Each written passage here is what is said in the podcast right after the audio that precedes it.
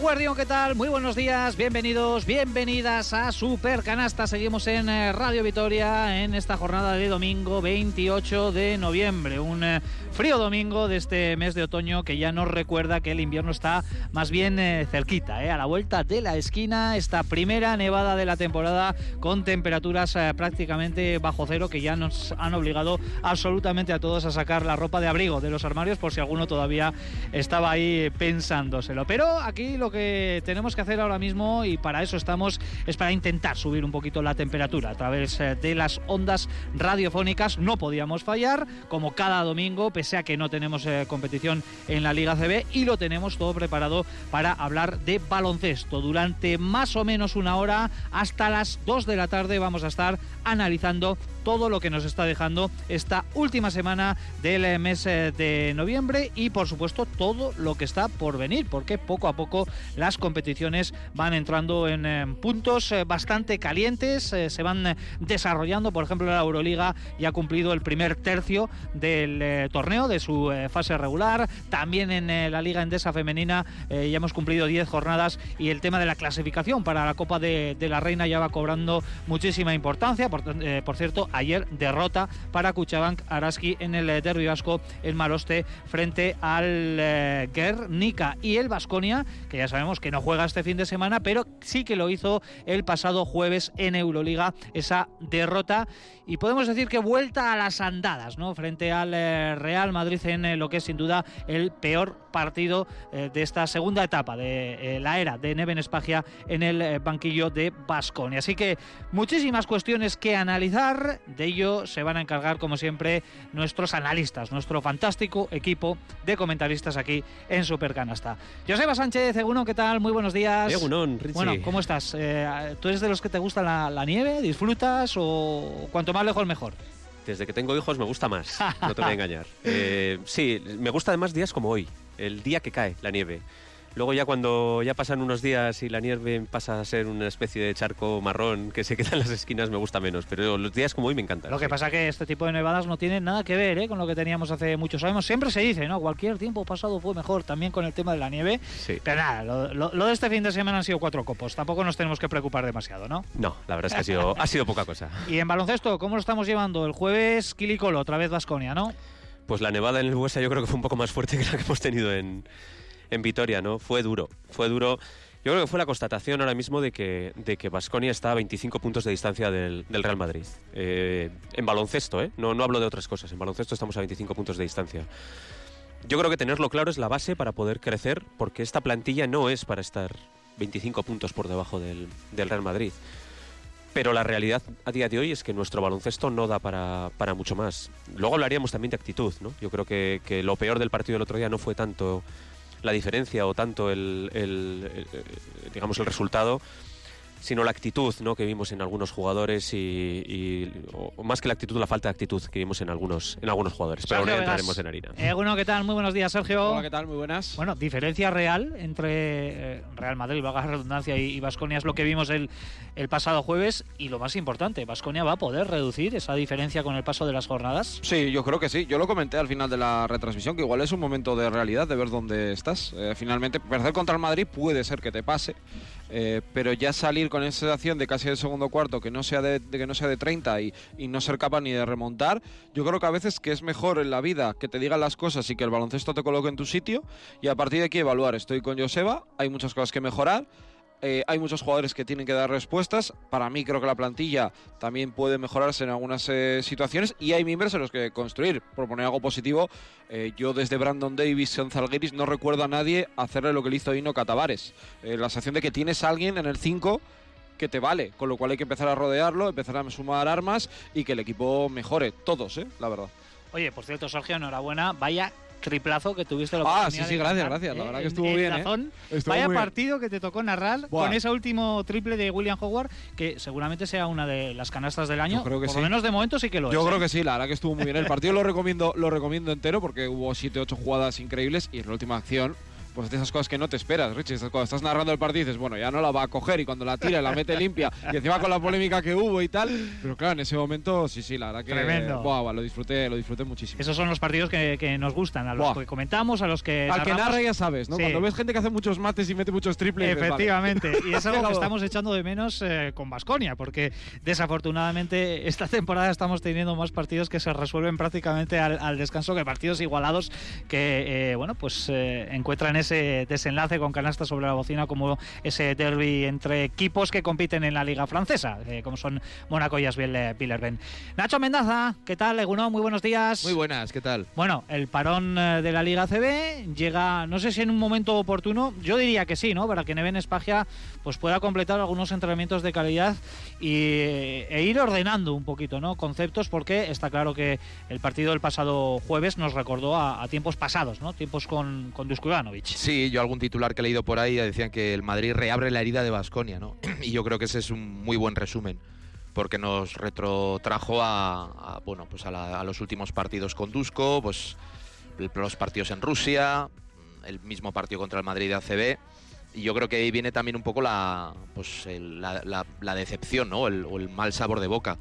Que después de los partidos anteriores, en los primeros de Espagia, parece que el equipo, bueno, enseñaba cositas y aquello fue pues lo que estáis hablando, ¿no? No sé si llamarlo baño de realidad o lo que sea, pero fue un bofetón en, en toda regla.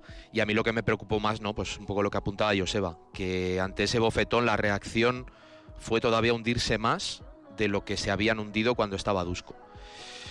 Y eso preocupa, a mí por lo menos me preocupa, ¿no? Porque creo que el equipo está muy tocado, muy tocado, muy tocado. Hoy, por cierto, también vamos a hablar del papel que están teniendo los eh, seguidores, los aficionados en el eh, Buesa, en una temporada, no vamos a decir post-pandemia, porque desgraciadamente la pandemia sigue causando estragos con nuevas cepas, con nuevas eh, variedades, pero bueno, la verdad es que también es un tema que tenemos que sacar en el día de hoy. Ya pudimos escuchar los primeros, podemos decir, los primeros pitos en el, en el Buesa, determinados jugadores, concretamente hay, hay que colocar el foco en Wade Baldwin, que en un momento en el que se iba al banquillo ya recibió, eh, bueno, pues no vamos a decir pitos generalizados, pero ya sí una, una bronca importante por parte de, del Buesa. Eh, hola Jiménez, Egunon, ¿qué tal? Muy buenos días. ¿Qué tal, Richie? A ti te voy a preguntar un poco por el partido de ayer de, de Cuchabán Karaski que pudiste seguir y pudimos escuchar aquí en eh, Radio Vitoria.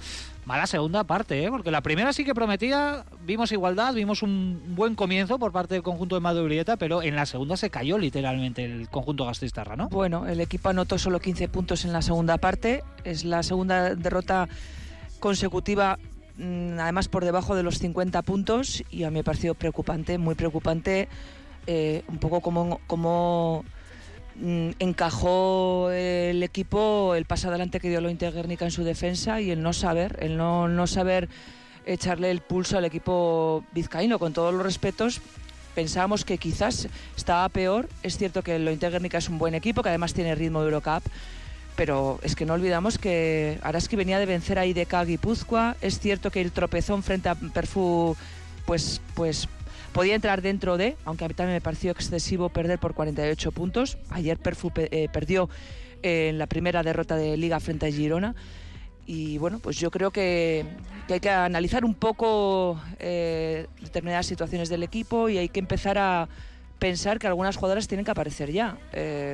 Lo de Sec, por ejemplo, yo creo que es una jugadora a la que hay que utilizar más y a la que hay que aprovechar más. No se puede quedar en los 29 puntos que anotó en Leganés y ya. O Sánchez, una jugadora tan veterana con tanta calidad y que no está aportando lo que venía a aportar a, este equipo. Es que este, eh, este Araski se fundamenta en tres jugadoras. eh, en Atkinson, en Dongue y en Seda. Y a partir de ahí, eh, el resto de jugadoras van y vienen un poco en función de cómo vayan los partidos y yo creo que es poco poco argumento y poco recurso en una liga que está muy igualada y que es o tiene un nivel altísimo. Veremos porque la Copa no está asegurada, estaba bien encaminada y enfilada y quedan cinco jornadas y no son rivales absolutamente complicados, salvo Valencia, que lo tienes al cierre de la primera fase. pero bueno, yo creo que hay que reflexionar y hay mimbres y no, no llevarnos las manos a la cabeza, pero sí pensar que la segunda parte de ayer en Maloste fue una muy mala segunda parte. Y el próximo sábado, la próxima semana, hay un eh, duelo fundamental en esa carrera por estar en la Copa de la Reina. Ahora mismo Cuchabán Karaski, que está dentro de esas ocho primeras posiciones con un balance equilibrado, cinco victorias, cinco derrotas, pero justo por detrás tiene a Movistar Estudiantes, que va a ser el próximo rival para el conjunto de Made eh, Urieta el próximo sábado, eh, a partir de las seis o seis y media. Seis, y, media. Seis y media en eh, Mendizorroza. Bueno, pues ya tenemos el equipo preparado, las presentaciones realizadas. Nos queda también Edu Lorza, que está ahí al otro lado del cristal en la realización técnica. Esto es Supercanasta, esto es Radio Vitoria, así que vamos ya con nuestra tertulia inicial, con el Vasconia como primer argumento después de lo que fue el peor partido en esta segunda etapa. Lleva muy poquitos eh, encuentros, es el al cuarto tan solo de Neven Espagia en el banquillo de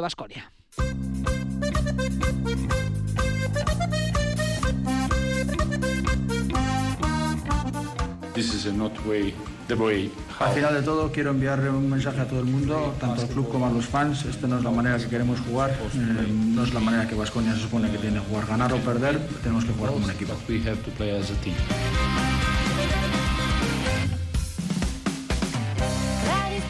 Eran las palabras de Neven Espagia, con un mensaje claro, un mensaje muy directo después de esa derrota abultada en Euroliga y un discurso que quizás nos recuerda demasiado al que ya escuchábamos una y otra vez de boca de Dusko Ivanovic, ¿no? En este arranque de eh, temporada tan gris para Basconia, aludiendo a que este no es el equipo que todos eh, queremos ver y que eh, lo que sucedió, por ejemplo, el pasado jueves y que se ha repetido, insisto, en reiteradas ocasiones en este arranque de temporada, bueno, pues quizás no sea digno de un conjunto que quiere competir en la Euroliga. En esta semana de partido único no hay ACB.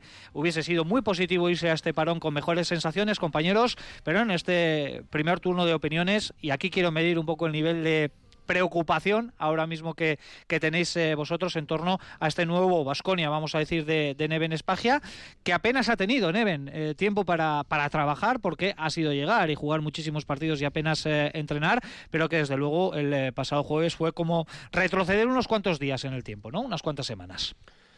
yo, yo reduciría el partido del, del Real Madrid al segundo cuarto. un segundo cuarto en el cual Vasconia es incapaz de defender al Real Madrid, incapaz de defenderlo. En cada ataque son tres puntos, o bien porque meten de tres o bien porque meten un dos más uno. Cada ataque es, es capaz de hacer un tres más uno. Y ahí se juntan dos cosas. Por una parte, la capacidad ofensiva del Real Madrid. Evidentemente, nosotros tirando solos no hacemos tres puntos cada, cada ataque. El Real Madrid sí. Pero sobre todo la incapacidad defensiva, ¿no? Yo creo que eh, bueno, pues hay una situación con, con Eurtel, hay una situación con Rudy, hay una situación. Bueno, el Madrid se desboca, anota y anota y anota y Vasconia no tiene argumentos, hablo de baloncesto, ¿eh? no tiene argumentos baloncestísticos para defender la sangría. Para defender la sangría. A partir de ahí eh, podemos hablar de la segunda parte del partido. ¿no? Una vez que el partido está roto, eh, vimos, por ejemplo, contra el Chesca cómo, cómo el Vasconia es capaz de sacar carácter, agarrarse al, al, partido. Un Chesca que no es un rival inferior a Real Madrid. Hablamos de, de, rivales de un, de un nivel parecido. Vasconia saca carácter para aferrarse a un partido y para mantenerse en partido, a pesar de que la sensación de que no podía ganarlo podía estar ahí. Pero sí que contra el Chesca, bueno, pues, pues el Vasconia saca casta, saca carácter, saca, saca algo que, no es baloncesto, pero saca algo para mantenerse en partido. Contra el Real Madrid ni baloncesto ni carácter. Y eso es lo preocupante. Para mí eso es lo más, eh, lo más preocupante. Eh, yo creo que la reflexión debe de ir eh, por muchos puntos. ¿no? El carácter es uno de ellos, pero no el único. Para mí el, principal problema del Vasconia es la falta de baloncesto, y lo digo de verdad. ¿eh? Y eso es lo que, lo que Neven tiene que trabajar. Ahora tiene una semana sin, sin ACB, una semana que parece muchísimo tiempo, ¿eh? que es el tiempo que tiene para trabajar cualquier equipo ACB normal y corriente, y esto es una semana. La semana que viene el jueves estamos jugando un partido. Pero sí que necesita mejorar el baloncesto. El 5x5 tiene que mejorar, la defensa colectiva tiene que mejorar. Y los roles en el equipo creo que todavía no están claros. Eh, sigo sin ver claro. Eh, sí, Inoch parece que está cogiendo el rol de, de titular, pero a partir de ahí es que no veo, no veo roles. No sé quién es el base de este equipo, más allá de Jason Granger. No, no sé quién es el escolta. El alero sí, porque hay dos y cumplen, pero no tenemos cuatro. No sé, veo falta de roles, veo falta de baloncesto y veo falta de, casta en el equipo. Y lo que más me preocupa es la falta de baloncesto. Sí, estoy de acuerdo. Yo creo que al equipo eh, le falta baloncesto y le, para mí incluso diría que le falta un punto de entender que igual mis números no son tan importantes y lo que importa es hacer que la máquina funcione en todos, ¿eh? No hablo de un solo ejemplo, seguramente la gente le vendrá muy rápido lo de lo de Baldwin, pero no. Creo que él también, o sea, es parte del grupo.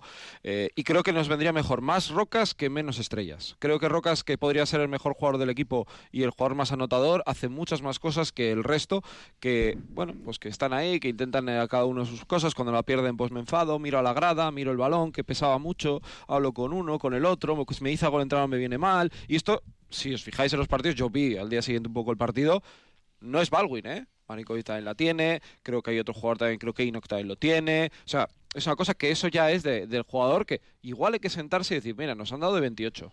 Igual no sois tan buenos ahora mismo y lo que hay que hacer es empezar a construir y empezar a construir primero desde una buena defensa. No me puedo creer hablando de ese segundo cuarto que todos los bloqueos sean los mejores bloqueos de la historia y tú te quedes pinchado y no hay una ayuda. No me puedo creer que te roben cuatro balones en la línea de 460 al tiro libre y tú no seas capaz de llegar a intentar rebotear ese balón o intentar colocar un tapón, es cuatro contra uno cada vez. No me puedo creer que tienes un lío con un jugador en el que Baldwin se equivoca también. Eurtel puede ser lo que sea, pero hace 12-9 al acabar el partido, Baldwin se equivoca. Y el equipo, en vez de estar pensando, teniendo al público encima, porque lo tenía encima, ser capaz de ir hacia adelante en defensa, ver un equipo una propuesta, hace tres faltas en el cuarto o cuatro faltas en el cuarto. Y luego, bueno, el equipo lo que dice, lo que dice eso, creo que en ataque ahora mismo cuando les ponen el partido complicado, eh, porque piensan que la solución son ellos, pues se les va. Estoy de acuerdo, falta un 4. Eh, y esto no es porque Taz juegue más, juegue menos, que yo sigo pensando que Taz podría ayudar en muchos más sitios, pero no. Eh, está claro que en el base, pues Granger es un muy buen jugador, le han dado el premio del MVP de noviembre, pero no puede estar solo todos los días. Y los días del Madrid, CSK, has traído un jugador que tiene que ser diferencial y hay que exigirle ser diferencial. Y creo que incluso Fontecchio, eh, que lo podría haber metido en el grupo de Rocas, por ponerlo en una posición que no es la suya, está perdiendo, estamos perdiendo a un muy buen jugador. Neven tiene mucho trabajo. Lo que pasa es que tiene buenos mimbres. Si tú tienes para hacer, a mí lo de las lentejas siempre me ha hecho mucha gracia, ¿no? Si solo hay lentejas, no van a saber, vas a ver a lentejas, pero si tú tienes muchos ingredientes alrededor para poner, te puede quedar unas lentejas muy buenas. Y yo creo que este equipo es para hacer un equipo bueno, pero eh, la reflexión es un poco para mí, para mí grupal. Yo es que creo que este equipo está todavía sin hacer. Y voy un poco a lo que comentaba Joseba, que me parece bastante, para mí me parece clave, que es el tema de los roles. Y cuando hablo, sin hacer es precisamente un poco de eso, ¿no? de cuando la ola viene buena, y estoy hablando ahora de la, de la época de estos cuatro partidos de, de Neven, que yo creo que el equipo está, pues bueno, un poco como lo dejó Dusko, o como estaba cuando se va Dusko, mejor dicho, y, pues Neven está, pues yo creo que viendo un poco a ver qué hay, probando alguna cosita y tal, pero todavía yo creo que no ha puesto, no se ha puesto a cocinar. Y yo veo al equipo sin hacer. Eh, que cuando viene una ventisca, como la casa de los tres cerditos, te la lleva volando y contra el Madrid se la llevó volando. Y yo creo que en eso, eh, bueno, ahora se, yo creo que se nota mucho más pues que del año pasado el único prácticamente que, que está Rocas, porque el resto pues está yo creo que aprendiendo y está ha venido aquí, está viendo lo que hay, la cosa no va bien y no he visto a ningún jugador que sea capaz de, de bueno, de, de coger el volante o de tomar un papel de liderazgo, porque que está pues a lo que le dan. Eh, Fontecchio es muy trabajador y para mí es el de los que están este año, para mí incluso el más regular de todos, por encima de, cualquier otro jugador. Pero bueno, él también está encontrando su sitio. Entonces, claro, le falta, a mí este equipo, ya te digo, me, me parece que le falta pues o que madure, que se estabilice, etcétera. ¿Qué pasa? Que la competición es muy puñetera, eh, hay muchos equipos que ya vienen rodados te dan una torta de 30, se van felices a casa y a ti te dejan con un montón de dudas. Y yo creo que todo eso hace que veamos pues, los gestos de frustración que estamos viendo en algunos jugadores, eh, el caerse en un momento determinado porque, pues porque ya no puedes más y ya no tienes idea de que eso pueda salir bien. Pues la diferencia entre el partido del CSKA y el Real Madrid, un poco también lo que, lo que hablabais al principio. En un partido el equipo se intenta agarrar y en otro lo da por perdido. Eh, para esto la mejor receta es el tiempo. Yo estoy de acuerdo también con Sergio que creo que hay mimbres, pero ahora mismo yo creo que ni ellos mismos eh, saben exactamente qué es lo que pueden dar al equipo para que el equipo mejore. Y en algunos casos hay jugadores que intentan hacer la guerra por su cuenta y en otros hay otros que se esconden. Entonces, pues, pues tiempo, tiempo y confiar en lo que pueda hacer, lo que pueda hacer Neven. Pero ya al equipo le veo que todavía le queda cuando empezaba la temporada recuerdo que decía Dusko, ¿no? De un par de meses y tal. No, un mes, un mes. Un mes. pues fíjate. Eh, yo creo que ahora mismo estamos otra vez en la posición de, de salida. Mm, No te digo que haga falta un mes, pero tres semanas igual para ver al Vasconia igual sí que hace falta, ¿eh? Bueno, yo creo que comentamos que cuando se le despide a Dusko, creo que todos estábamos de acuerdo en que eh, era el momento de los jugadores y que la plantilla se podía retratar y podía dar o ese paso hacia, hacia adelante a un lado atrás. Yo creo que lo del otro día es un paso hacia atrás. Yo, sinceramente, y siendo muy pesimista, creo que hay jugadores que veo complicado que se puedan recuperar o introducir o incorporar a lo que puede ser un, eh, un objetivo colectivo de juego de baloncesto.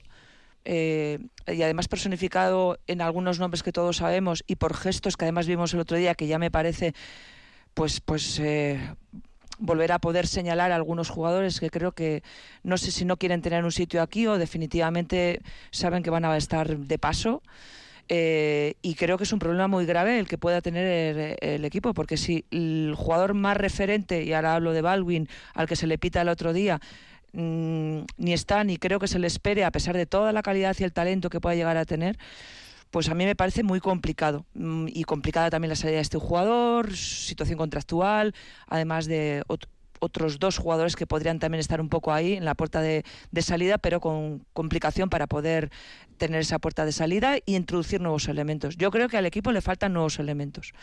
Yo sinceramente creo que puede haber buenos miembros, pero que no encajan y que este equipo y estos jugadores no, no encajan. Y lo del tiempo, llevamos tres meses. Si entre, no sé cuánto más hay que esperar. esperar a que no puedas ir a la Copa del Rey, esperar a ro- rozar hasta el ridículo en la Euroliga perdiendo por 20, por 30, por 40 con una imagen muy triste. No sé cuánto tiempo hay que esperar. Que venga Peters. Peters va a ser la, la solución. Pues puede ser una solución, pero no es la solución. Peter es un jugador que se va a recuperar y esperemos que se incorpore pr- pronto.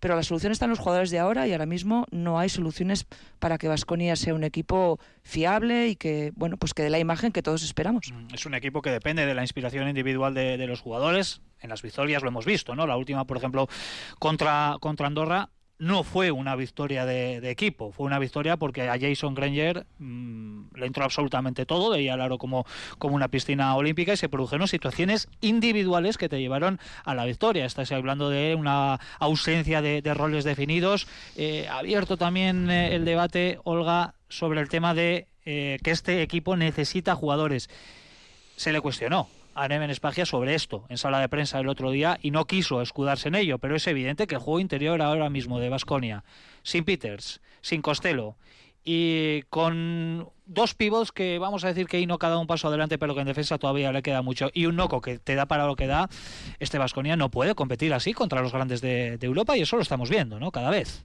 Es que Tavares y Poirier yo creo que son el bueno el puerto más alto que vas a tener que ascender en toda la Euroliga.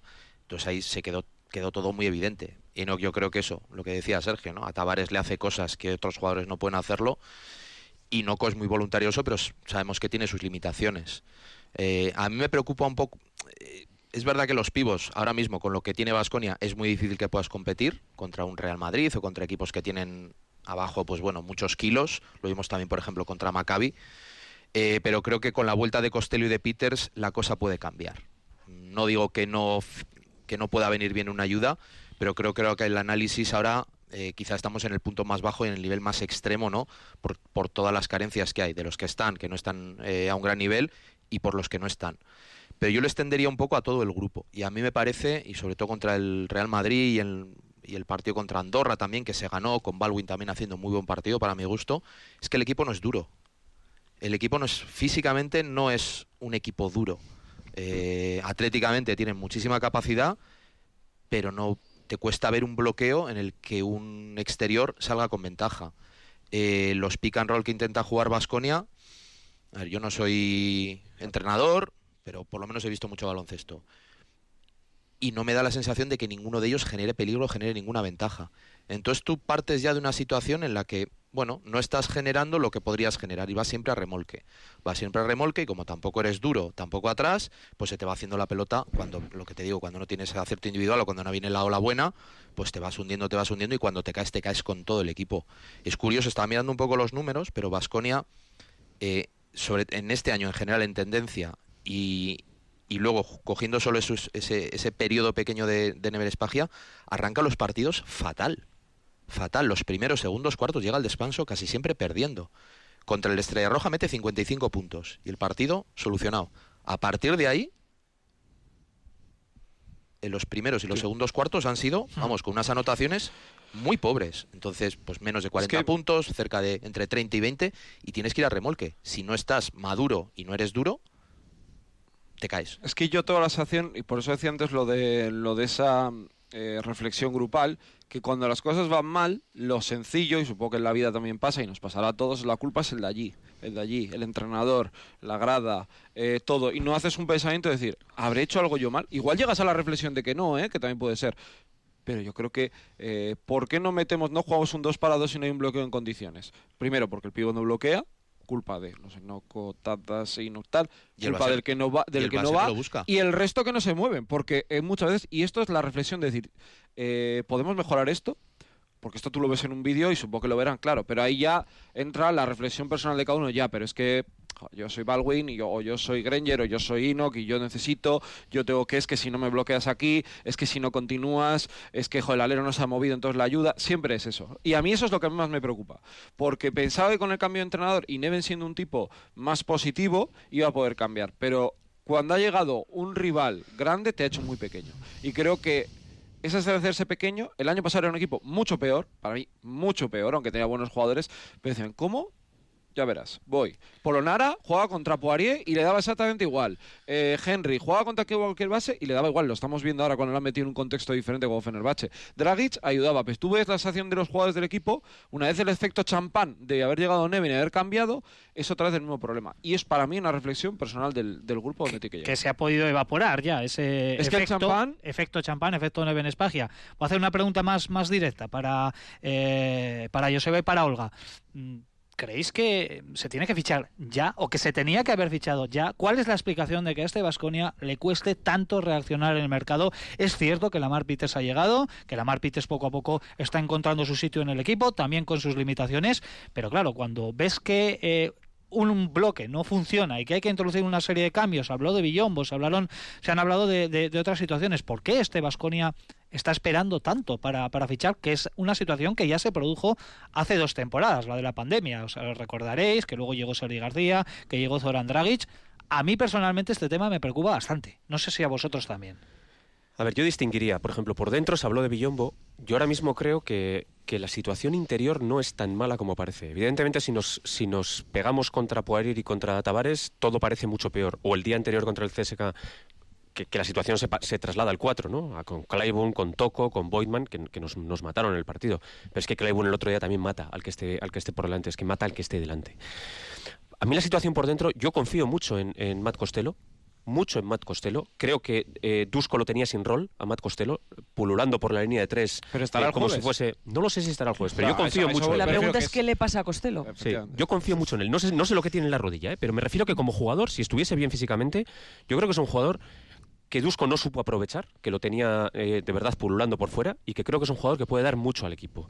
Creo que no que puede ser mucho más eh, duro de lo que lo está siendo y que puede dar esa dureza, no es Billombo, pero sí que puede dar esa dureza que necesita el equipo. Creo que Inog tiene esa capacidad para jugar al poste bajo y creo que cuando llegue Peters, eso todo eso puede llegar a empastar. A mí la situación interior, de verdad, llamadme optimista, pero no, no me preocupa tanto, no me preocupa tanto. Me preocupa más la situación exterior. ¿Por qué? Porque se trae a Lamar Peters para poner a, a Baldwin de 2 en la situación en la que Dusko entiende que Baldwin es un 2. Yo lo siento por Dusko, pero no veo a Baldwin de 2 para nada, porque no es un jugador que sea una amenaza eh, en el tiro. Es un jugador que necesita el balón. Baldwin es un 1. El problema es que Baldwin no puede jugar de 1 porque pierde ah, balón por minuto. Entonces un base que pierde un balón por minuto, pues, pues, pues lo pasa mal. También te digo una cosa, es muy bonito ahora el- la situación de Baldwin, eh, tener un jugador al que hacer el pim pam pum y todos los problemas del Vasconia están en Baldwin y... No, no todos los problemas del Vasconia están en Baldwin, ¿eh? Pero sí que es cierto que tú no puedes tener un base que pierde un balón por minuto. El otro día creo que perdió 7, 8 balones. Siete. Baldwin, 7. Bueno, eso no es una situación que se pueda mantener. Pero es que no es un 2. Es que si intentamos jugar con Baldwin de 2, vamos a ir mal, porque no tiene tiro, porque necesita su espacio, porque necesita el balón, porque necesita tener el balón. Yo creo que Baldwin no es ni un 1 ni es un 2. Eh, Claro, que es, Es un jugador muy un verso especial. libre. diferente y que yo creo que necesita un contexto también especial y diferente al que podemos estar acostumbrados en un baloncesto más clásico. Y alguna vez lo comentaba. Darle las llaves de- del equipo, No, no, eso, no, que va, que va, que va. Es que igual ese precisamente es el, el error. Que a Baldwin lo hemos etiquetado como el, el- el chico que te resuelve cuando las cosas no van bien, y es que igual no es ese perfil. Es que ese perfil es Clayburn, por ejemplo, y cuesta lo que cuesta. Eh, son esos jugadores que dicen, toma el balón y haz lo que, lo que tú veas. Eh, Baldwin yo creo que es peligroso y muy efectivo y mu- muy productivo en un entorno, uno, en el que él no sea el principio y el fin de todas las cosas, y dos, que esté acompañado por gente físicamente muy dura. Eh, y yo pongo, pongo un ejemplo para que se me entienda. El año pasado con el Bayern de Múnich tenían el 3 a un tío como Lucic, que es, vamos, como una piedra, y a... A Wheelerback. Ah, A Wheeler, no, no, no, no, Reynolds. digo por dentro. Ah, a por dentro a Reynolds. Y luego Weilerbach, que obviamente le hacía un poco, pues, pues eh, lo que le puede hacer Granger, lo que le puede hacer otro jugador, que le acompaña, o Kurus cuando está también haciendo alguna pareja, que no le obliga a estar él construyendo la jugada, sino que le pe- permite que él siga en movimiento, ¿vale? Y yo creo que igual eso es una de las razones por las que Baldwin no está funcionando como está funcionando en el Bayern. Mm, yo estoy también de acuerdo con Joseba. Eh, bueno, ahora es el chivo expiatorio y todas le van para él. A él, bueno, y a, otro, a algún otro jugador, pero fundamentalmente sobre él. Porque frustra que el jugador con el que igual tenías más esperanzas, pues no esté rindiendo. Lo que pasa es que igual el error es precisamente ese, decir, es que eh, Baldwin no es ni Rakocevic, ni es Prigioni, ni es nada que se le parezca, es un jugador diferente. ¿Y Entonces, ¿qué hacemos, Nacho? ¿Traemos a otro entrenador para que entienda a Baldwin? No, no, no, no, no, Pues no igual, igual Baldwin también se tiene que adaptar a lo que hay. Sí, sí. ¿No? Claro, tú has igual- venido a un equipo distinto al Bayern, con otro rol distinto al Bayern, ¿no? Sí, ya- ya, hemos pasado por Dusko, con el que tenías una relación fa- muy mala. No sé qué relación tendrá con, con Neven, porque bueno, el tipo también se las trae, ¿no? En cuanto a carácter, que ahí no me meto, cada uno tenemos y somos de un padre y una madre. Pero, entonces, ¿qué hacemos con este muchacho? Porque es- resulta que es el jugador, el jugador, eh, si no me equivoco, yo no, no sé los sueldos, pero sé o me consta que es uno de los que más con ficha más alta. Ya has pasado por el segundo entrenador y ya después de cuatro partidos con Neven ya sabemos que Baldwin tampoco encaja. Pero perdona, no estoy, ¿No? no estoy de acuerdo. ¿eh? Es que yo creo que el otro día contra el Real Madrid Baldwin hace el peor partido de la temporada. Pero venimos de dos partidos con Neven, incluso de tres partidos con Neven, en el que Baldwin no, no lo hace tan mal. El día, de, el día de Andorra, Baldwin solo pierde dos balones. Y creo que hace 15, 20 puntos. No sé exactamente los, los El números que hace. son los que ganan el partido. Sí. El día del Chesca, Baldwin no está mal. El día de, de Estrella Roja, Baldwin está bien. Es decir, yo creo que la situación de Baldwin se estaba encaminando. El otro día hace el peor partido de la temporada. Pero para mí es el peor partido de la temporada Primero por un tema de carácter y segundo por un tema de pérdidas de balón. El problema que tiene Baldwin es que, es que un base que pierde esa cantidad de balones es un peligro en el campo, es No, verdad. es o sea, no tú la aprietas y pierde el balón. No es nada Ese es el principal problema y eso es lo que tienes que, que potenciar. Que no sé si, si la situación de Lamar Peters es el que le arregla la, la situación a Baldwin, porque hemos traído un base que pierde los mismos balones que él. Entonces, eh, pero bueno, Compañeros, tema social, tema Buesa Arena, que quiero tratarlo también. Sergio, por ejemplo, tú que estás en el, en el pabellón, igual que Joseba, igual que Olga, igual que Nacho, igual que un servidor, eh, ¿cómo estás viendo el, el rol de- del seguidor que está viviendo una temporada muy complicada? No sé qué os parece. Están- está, está siendo demasiado paciente. Ya vimos eh, algunos pitos el otro día Baldwin en, en uno de los cambios. Le hace falta un poquito más de exigencia. No sé si también un pelín de autocrítica. ¿Qué estáis viendo? Eh, desde el punto de vista de la masa social, que insistimos, es el que paga y es el que tiene derecho a exigir y a pedir lo que. Yo lo primero creo que estamos en un escenario nuevo porque hay menos gente. Eh, en la época prepandemia, 8.000 más o menos, había en casi todos los partidos de Euroliga mínimo, sino 10. Y en ACB, bueno, pues algún domingo igual un día tipo hoy tendríamos 6.000 o tal, pero habría más gente. Creo que ha cambiado un poco el, el escenario y también un poco el tipo de, incluso el perfil de gente que puede llegar a venir, ¿no? Gente que es más esporádica o gente que ya es un poco lo que tú comentas, Richie, que viene todos los días y que está y que está. Yo creo que la gente el otro día, por ejemplo, se enfadó mucho, ¿no? Con los que se van pronto, eh, y que es una manera de protestar más pacífica o menos llamativa eh, auditivamente ¿no? que, el que, que el que hace uso de pitar o, el que directamente quiere animar. Yo entiendo a todo el mundo. Eh, a mí me gusta más el que se queda hasta el final y, está ahí, ¿no? Pero también entiendo que hay gente que les espera mucho la, la- situación porque ha habido un cambio de entrenador. Esto que estamos comentando, la gente se hace preguntas en su casa y supongo que cuando vas eh, y te encuentras con alguien te dices, "¿Pero ¿qué les pasa a estos? ¿no? Y es un poco esa, esa sensación. creo que estamos en un escenario muy raro. El otro día, además, eh, no es perder contra cualquiera, es perder contra el Madrid. La segunda vez que pierdes, yo creo que la gente estaba muy ilusionada también ante la posibilidad de que el equipo por lo menos compitiera más y, ahí estuviera ese cambio, ¿no? Y no lo vimos, ¿no? Con lo cual se, mezcló todo. Eh, luego también esto hay que meterlo con la coctelera de Twitter que creo que también para los que estamos alrededor y para el, supongo que el jugador no sé de qué manera lo, leo o no, pero que también se mezcla un poco, un poco todo y que cada día hay una opinión diferente, ¿no? Si un día, si Baldwin viene el jueves y mete 32 puntos, es que Baldwin es que Henry es que era malísimo Henry. Entonces, si juega mal, tal, eh, el otro no sé qué. Creo que hay que saber diferenciar un poco todo eso y la sensación que nos ha pillado a todos que esperábamos una temporada como la del año pasado, en la que el equipo siendo, bueno, pues no son tan buenos, pero compiten siempre y nos hemos encontrado un equipo que a priori nos ilusionaba más, pero que la realidad nos está colocando en que ahora mismo pues hay problemas hasta para ir a la Copa. Entonces yo creo que es un poco esa lucha de de, cómo se cómo se encuentran. Y el otro día la frustración, yo entiendo a la gente, ¿verdad? De 30 contra el Madrid dos veces en un mes, por mucho que es el Vascones, es que los que no se mira con el Zalgiris, que, que igual puedes perder el Kaunas, sino que mira al Madrid al CSK y siempre hemos estado ahí, con lo cual eso yo entiendo que a la gente ahí le enfada. Yo sea, por ejemplo, que está más, más metido en la grada, porque nosotros muchas veces estamos eh, inmersos en la retransmisión y no nos damos cuenta ¿no? de, de tantos detalles. ¿Cómo lo estás viendo? Yo creo que el público de Vitoria, bueno, lo primero, la primera clave es la que ha dicho, la que ha dicho Sergio, hay menos gente. Yo, por ejemplo, el otro día veía el partido que narró, que narró Sergio de, del derby francés y ver ese campo pequeñito, sí, pequeñito, Landazuri, pero a reventar con la gente de pie animando a tope, claro, eso te, eso te pone, ver los partidos de Estrella Roja, eh, eso pone, o sea, ver el Pionir a tope, ver, o sea, es otra cosa, el Bues ahora mismo no es eso. El Buesa ahora mismo es un campo frío, las cosas como son. Pero también te digo una cosa, el otro día contra el Madrid, el Buesa hirvió. Es decir, el, el Buesa cuando se pone a hervir, hierve. Cuando se da la situación con, con, eh, con Eurtel, con, con Baldwin, el público aprieta. ¿Cuál es el problema, yo creo, del público de Vasconia? Bueno, lo primero, yo, mm, declaración de intenciones, y, y, esto me va a costar algún seguidor que me deje de seguir. Yo odio cuando, cuando el público pita a tus jugadores. Lo odio y lo digo aquí. O sea, a pitar a los toros, de verdad. O sea, un, jugador que está pasando un mal momento, lo último que necesita son pitos. Y respeto perfectamente eh, la capacidad soberana que tiene cada espectador porque paga su entrada y porque paga su abono y puede, y puede dar su opinión y me parece estupenda. A pitar a los toros. Dicho eso, eh, entiendo la frustración de la gente porque, porque yo creo que el otro día se pita la actitud y no se pita el rendimiento. ¿Cómo lo veis, Olga? Yo estoy de acuerdo con Joseba. ¿eh?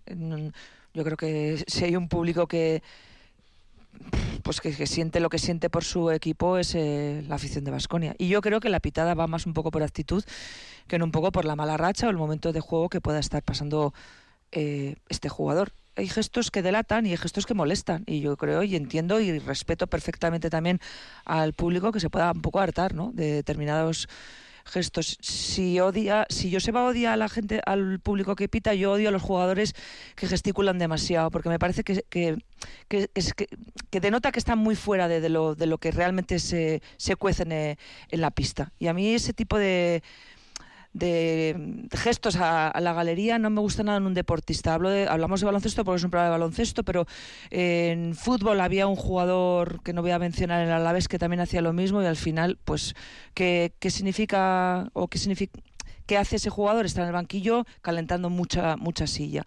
Eh, pero bueno, eh, yo creo que también está demostrando la afición de Vasconia que tiene mucha paciencia. ¿Que esperábamos más de este equipo, quizás por la temporada que habíamos vivido el año pasado? Sí. Tiene mucha paciencia, pero es respetable también que pueda haber queja, ¿cómo no?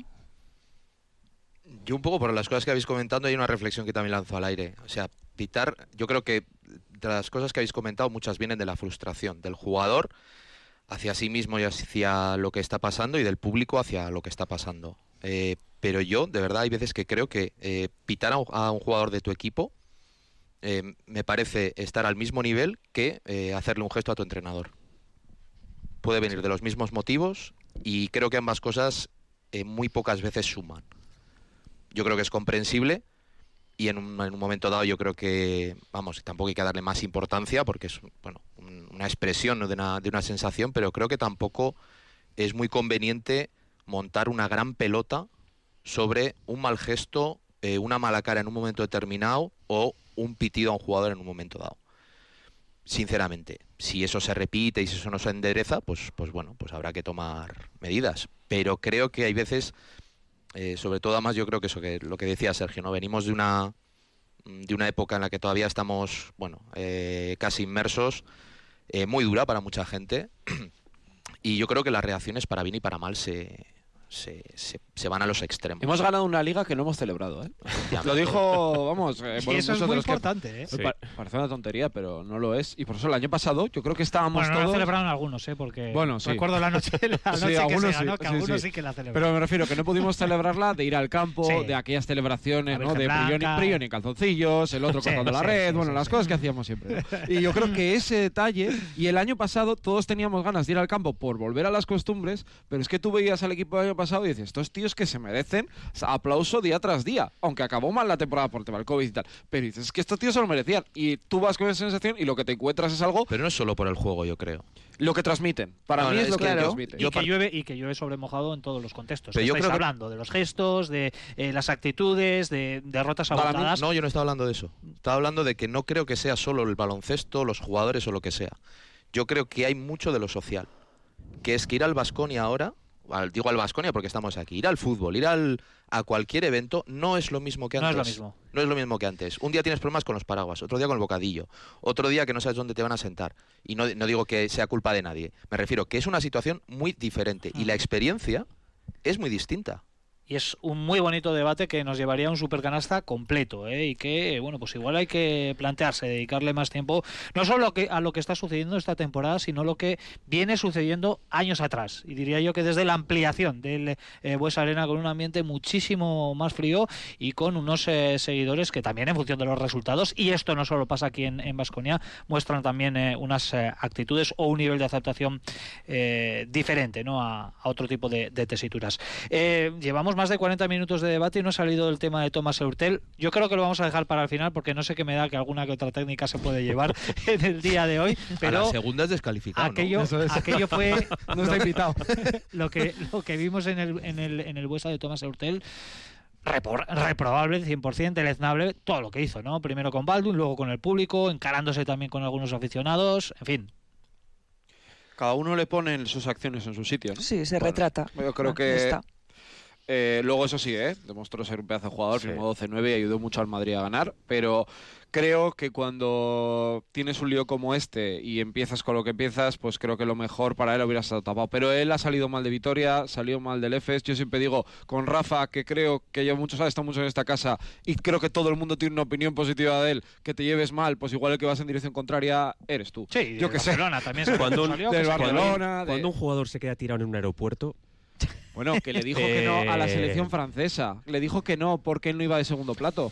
Bueno, en fin, que tampoco vamos a perder mucho tiempo en hablar de, O sea que- de Thomas Eurtel, porque además eh, lo que precisamente no tenemos ahora, como siempre, eh, este- en este punto del Supercanasta es, es eh, tiempo. En esta jornada 12 de la Euroliga, que nos dejó un poquito de todo, con Barcelona y Real Madrid cada vez más consolidados en la cabeza de la tabla, con ese derbi turco que se llevó el, el EFES, remontando en el, en el último cuarto, con la canasta ganadora de William Howard, que eh, también hemos eh, hablado, que le dio el triunfo a Asbel en, en Mónaco. En definitiva, la Euroliga, que la semana que viene eh, volverá con más baloncesto para Basconia. Ojo, eh, dificilísima la salida que hay a Kaunas frente a Zalgiris, que es el colista Sí. del grupo, pero ahora mismo perder allí para Basconia sería otro paso atrás importante. Es un encuentro muy, muy relevante el del próximo jueves. Bueno, eh, meterte entre los cuatro peores.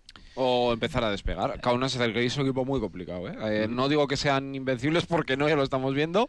Pero al ritmo que te llevan, tú tienes que igualarlo. ¿eh? En uno de los grandes eh, escenarios del baloncesto europeo. Me hubiese gustado un poquito hablar también del tema de la Copa, no hay ACB, pero a partir de la próxima semana ya va a cobrar muchísima relevancia. Vasconia, de cara a esa clasificación coopera, tiene seis partidos por delante, con un calendario, vamos a decir, favorable, ¿no? ante rivales amables, ¿no? que, que valga la expresión, pero que se le ha mm, comprometido. Así que vamos a dejar, si os parece, este debate para la próxima semana que ya vamos a tener en las eh, puertas, ¿no? A poquitas horas de un partido eh, frente al Barcelona en el Palau Blaugrana domingo eh, seis y media. Así que directamente lo que hacemos es ir con nuestra sección, la, bueno, la sección de Nacho Mendaza, con los asuntos internos. Seguimos aquí, Supercanasta, Radio Vitoria.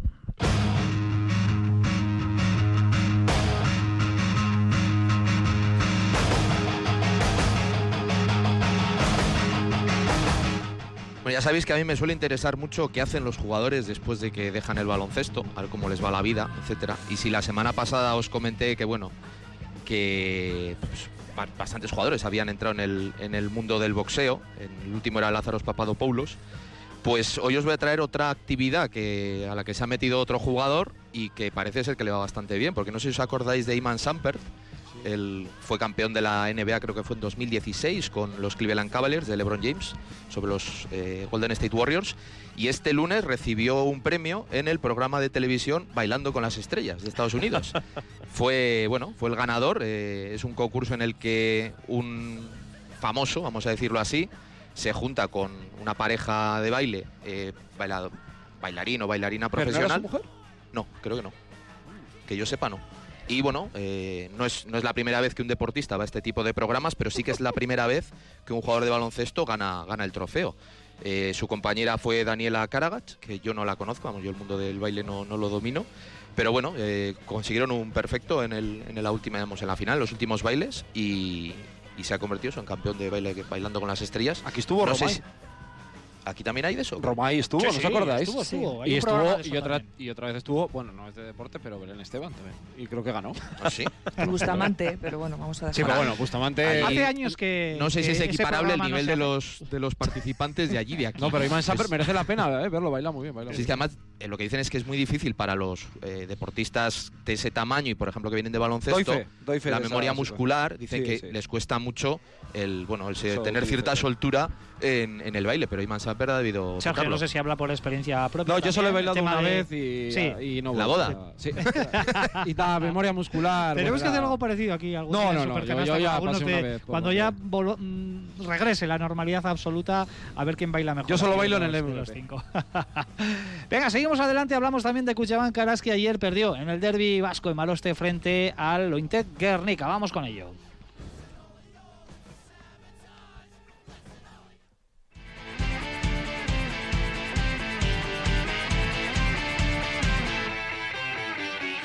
Derrota por 69-47. Buen arranque, se puede decir, del conjunto Gasteiztarra. Se igualó el partido, pero tras el descanso largo fue un auténtico monólogo de las vizcaínas. Olga, ya en el arranque, en la introducción de este supercanasta, también a Joseba le pido su opinión sobre el eh, partido de ayer. Eh, bueno, pues segunda derrota consecutiva, segunda abultada, la de la semana pasada frente a Perfumerías, ayer frente a, a Guernica. Está claro que son dos rivales de, de campanillas, dos de los que están ahí arriba, y no sé si en la liga hoy en día de, de Cuchaban Karaski. Yo creo que ayer se pudo competir un poquito más. Creo que la segunda parte es para reflexionar, no te puedes caer de esa manera y sobre todo dar una sensación de no tener ni no tener ideas a la hora de intentar superar una grandísima defensa, todo se ha dicho de paso de Lointec en Guernica, que se reajustó tremendamente en el parque después de un mejor inicio de, de Araski, que jugó al principio como sabe hacerlo, reboteando, transiciones rápidas, acierto desde el triple, pero que luego se fue difuminando hasta borrarse definitivamente de- del partido y acabar dando un- unas sensaciones un poco eh, preocupantes. Ah, aunque apareció, reapareció eh, María Surmendi, no fue solución. El equipo se atasca muchísimo en el 5 contra 5. Una y otra vez lo venimos diciendo a lo largo de la temporada. Y pues, pues de nuevo Dongue, que pone de su parte y mucho más para intentar tirar de- del equipo. Y poquitas cosas más que, que destacar. Algo de Atkinson, que tampoco estuvo muy, muy acertada. Y luego lo, lo que repito, bueno, Pardo tuvo 3-4 minutos de inspiración, fue importante también para eh, dar puntos a- al equipo. Pero ¿dónde está Bea Sánchez? ¿Dónde está C? Que Gladkova tampoco es la jugadora que esperamos y que pueda desequilibrar, perdón. Y bueno, pues a mí que, que el equipo ayer anotara 15 puntos en la segunda parte me, preocupa. Quedan cinco jornadas para la Copa. Es cierto que se ha hecho gran parte de- del camino, pero ojo, rivales como Estudiantes, Zaragoza, Ferrol, Ensino y Valencia son lo- los que le esperan a Araski para, para ir a Valencia a la Copa. Nada, poco más que decir. Eh, yo sí destacaría que quizás la, la clave de, este, de, est- de esta irregularidad de Araski puede estar en, en la, posición de base. Ha habido muchas eh, lesiones, una ha reaparecido hace poco, María ha tenido lesiones, Arrate ha sido quizás la que ha mantenido un poquito la, la base del equipo, pero yo creo que sin una dirección sólida este equipo siempre ha necesitado de un, de un, de un ritmo que, que imprimía sobre todo Izaskun, también María. Y este año no lo están teniendo, no lo están teniendo y creo que todo lo demás viene por detrás. Y, eh, sigo esperando más de Catarina Zek, de verdad. eh. Creo que es una jugadora con un potencial tremendo, pero, pero no sé, le está costando explotar y espero que explote rápido. Próxima semana, partido importantísimo en la carrera por la Copa de la Reina en eh, Mendizorroza, Cuchabanca, Araski, Movistar, Estudiantes. Tenemos muy poquitos minutos por delante porque hay que acabar un poquito antes de las dos, así que la NBA con Sergio Vegas.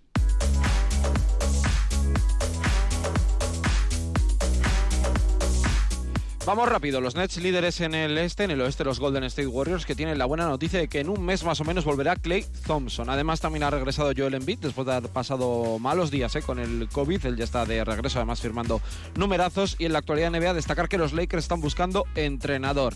Eh, en cuanto a temas de la jornada, Billy Hernán Gómez parece que está empezando poco a poco a tener protagonismo. LeBron James tuvo el codazo a Stewart, que le multaron con 15 mil dólares, es decir, 3 euros para cualquiera de nosotros. Y eh, echó una aficionada por una frase muy fea que le dijo sobre su hijo al que le deseó la muerte. Bien hecho. Y me quedo con una frase que sabéis que me gusta buscar. Bueno, dos detalles. Uno, el League Pass está al 50% hoy y mañana, con lo cual merece la pena por si alguien quiere ver la NBA. Y lo otro, Chas Barkley. Quiero estar arruinado cuando me muera, no quiero dejar dinero a mi familia. Sube el pan. Yo me subo al barco de Charles Barkley. Mira, ese es mi espíritu también. Eh, venga, vamos con la ¿Pero técnica. dejarla la tuya o la de Barkley? Vale, la de los dos, la de los dos. Se me empieza a notar ya con el paso de los días y del invierno y de los viajes. Eh, la técnica, ¿para quién, Joseba? Eh, Eurtel, muy rápido. Yo creo que no hacen falta muchas explicaciones más. Pues yo se lo voy a dar al lío del Fenerbahce, que parece que los problemas deben ser los jugadores y van a quitarse a Mario Alsello, que metió 18 puntos el otro día, para fichar al Eric Freeman, que metió 4 de media en el Asbel el año pasado y pagar 100.000 euros. Pues la primera ha sido de Joseba, la segunda es mía, descalificante, Tomás Hortel. Yo las lesiones, Raquel Carrera, que tiene que pasar por quirófano, problemas en un menisco y Calates, que se pierde seis semanas. Olga, ¿a quién le damos eh, el 2 más 1? Marga Sol, porque, mm, pues porque va a, a reverdecer un poco la Lep Oro y está bonito que esté Marga Sol por ahí. A William Howard, no triplazo. Yo también a Margasol, porque ha elegido un camino muy distinto y me gusta mucho la propuesta que, que hace. A los valientes que están eh, representando a las selecciones en las ventanas, que no van a tener ninguna opción de jugar el Mundial, pero ahí están arriesgando su salud y la del... ¿Y al de la mopa? También, también. Se le va a dar al mopero del Cabo Verde, Nigeria, que nos ha dejado sin duda una de las ganaría lo de los bailes de Iman Shumpert, ¿eh? En fin, que yo he sido mopero también, ¿eh? ¿Ah? Y se me tenía ¿Hacías que haber eso? ocurrido. Sí, sí, no, no hacía eso, pero tenía que haberlo hecho. ayer Arena. Olga, Nacho, Sergio, Joseba, hasta la próxima semana. Un abrazo. Sigue la programación en Radio Vitoria. Un saludo, Agur.